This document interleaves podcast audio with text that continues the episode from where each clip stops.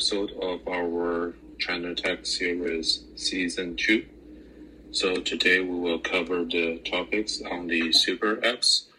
Hopefully the intro function of calling app just worked and you can hear the new intro music we added. So today we are going to talk about the super apps, which is basically you have a giant app on your smartphone and inside the super app is a platform for other smaller apps or sometimes called mini apps or mini programs. And from the show notes, the first item you can see is this article by The Verge talking about the coming trend of super apps. Some of the typical examples of super app super apps includes things like um, WeChat in, and Alipay in China, or uh, Facebook, which would be a Facebook, Snap, and TikTok, which are the typical examples in the United States. But super app is definitely a much bigger and mature uh, phenomenon in China. So today we're mostly focused on the China side of the super app industry.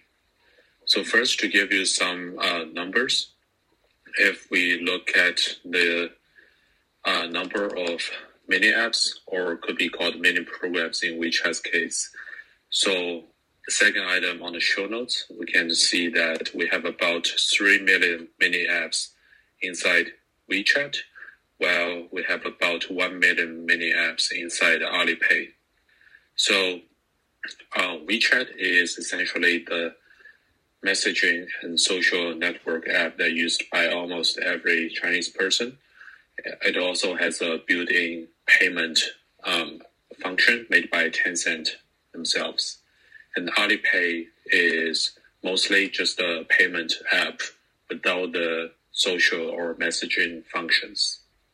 So someone might ask what's the uh, user experience is going to be like if you have those um, super apps installed on your phone. So let's take a look at what happens after you install one of these super apps and you start just using it daily and also using the mini apps function inside it. So I just checked my phone um, on the official um, Apple App Store, um, at least on the US uh, region. The installation size for WeChat is about um, half gigabytes. However, when I check the actual storage uses on my phone uh, through the uh, settings, I found out it's closer to four gigabytes now. So um, the actual size is about eight times the um, installation size on the App Store. And I'm pretty sure I'm not a super heavy user of uh, WeChat yet, at least not on the uh, mini app side. So it could be much larger for the heavy duty users of WeChat. Um, haven't used um, Facebook or kept it on my phone for a while, so I don't know what happens to Facebook but the installation size for Facebook is about a quarter of a gigabyte. And if listeners, if you have Facebook installed and use it daily, would love to know um, how big is Facebook actually occupying on your smartphone. So the conclusion I want to make here is uh, one of the I would say side effects of a super app is that uh, once you install it and start using it, you can't really control how big it will grow to. So that's definitely a problem that um, we should aim to fix. All right, so let's next go to the uh, fourth item on the show notes, which is how a mini app works. So I did a little bit research on their official developer website, which shows you the um, documentation for uh, developers of mini programs on the WeChat platform seems like they are mostly using a lot of like web developing uh, languages, and the reason is that it's uh, much uh, easier for um, entry level people. It's also easier for those other um, app developers to kind of migrate their um, programs to the WeChat platform. So, for example, um, I just checked one of the most popular uh, ticketing app in China they definitely have their standalone iOS app, but they also have a WeChat mini program inside the WeChat platform. Um, seems like it's beneficial to all these um, third-party developers since or companies since you know um, even if the user is accessing the their um, database or using their service inside WeChat, um, they're still generating revenue. There is uh, not much to lose, except you know WeChat just took a fraction of the revenue, and we'll talk more about the revenue models of uh, these WeChat mini programs later. And next, the fifth item I want to talk about is how um, big the WeChat mini programs are um, in terms of being a fraction of the WeChat daily monthly active user base. So let's look at some numbers here. I got these numbers from uh, multiple sources. Try to make them as consistent as possible. Um, so the estimate here is um, right now WeChat has about 1.1 billion daily active users and 1.2 monthly active users. So what that means is pretty much all the active users on WeChat platform they just use it daily, which is not surprising because it serves as almost a default um, short messaging app now for everyone in China. And the population of China is about 1.4 billion. So that pretty much means um, everyone who is able to use a smartphone is probably using the WeChat right now. And if you look at the numbers for Facebook, uh, you know, which doesn't look good for them, especially considering the recent um, earnings report. So their monthly active user is 2.9 billion, uh, which is much larger than WeChat, um, obviously because they are a more global company and the daily active user for Facebook is about 1.9 billion. So only um, two thirds of the monthly active users check Facebook daily. So you can see there's um, less um, daily activity happening on Facebook currently compared to WeChat. And the really interesting number I found is the mini programs daily active user on WeChat, and that number is about half a billion which is um, surprisingly high. That means half of the daily active users of WeChat they use um, some mini program at least once every day. So daily, so those um, daily mini program use has really become a critical part, or you can probably say the main part of the WeChat um, activity, user activity, and user generated revenue. So that brings us to the sixth item, on the show notes, which is the revenue model. So right now, uh, WeChat they are not as focused on in-app ads or tracking compared to uh, its major, um, you can say counterpart, uh, Facebook.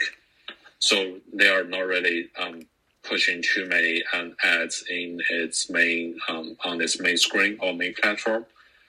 And what how they're generating revenue is mostly through uh, just taking a cut of a transaction that's happening through whether it's uh, you know WeChat Pay or other um, transactions through the mini programs on the WeChat platform.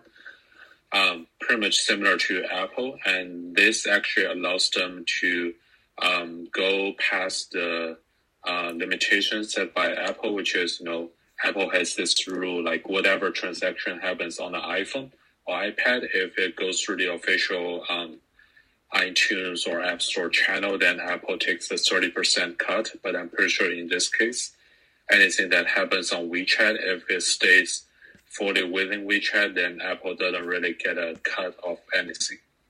And we also have some uh, numbers here. Um, so WeChat revenue, if we look at the number here, um, you can see that uh, the WeChat revenue has been growing um, very steadily in the past uh, five years, so 2015 to 2015 to 2020. Um, and we can see that the WeChat mini programs annual transactions, that's almost a uh, exponential growth. So starting in 2017, that's about 200 billion RMB. which is about you know um, 30 billion uh, US dollars, and it's just been doubling every year. And the latest number we have is from uh, 2020, which shows you that the total transaction that happens on the WeChat uh, mini programs is about uh, 1.6 trillion um, RMB. So that's about um, eight times compared to uh, 2017. So that just shows you the um, growth of um, usage and payment on the WeChat mini programs platform has been um, doubling every year. That's probably something you would never expect from a um, like the big company like Tencent. This is almost like the early uh, stage startup growth numbers. And just for the audience, if you have any questions, um, feel free to go through the calling queue. Uh, I take any questions there, or you can leave a comment at the end of the show. So that brings us to the last and seventh item on the show notes here, uh, which is why Apple is making an exemption for WeChat to set up their own transaction platform within the WeChat app. So I think the main reason is that Apple feels like Tencent um, or WeChat in this case is a um, not just a major player within the iOS platform, but also a major component. Because as we just mentioned, almost everyone in China who has a smartphone is using WeChat. So if Apple starts um, banning WeChat because of these in-app purchase issues, like they banned uh, Fortnite by um, Epic, then what will mostly happen is very different from the US case. I think in China, probably everyone just uh, switch to a um, Android phone if they were originally using a um, iPhone.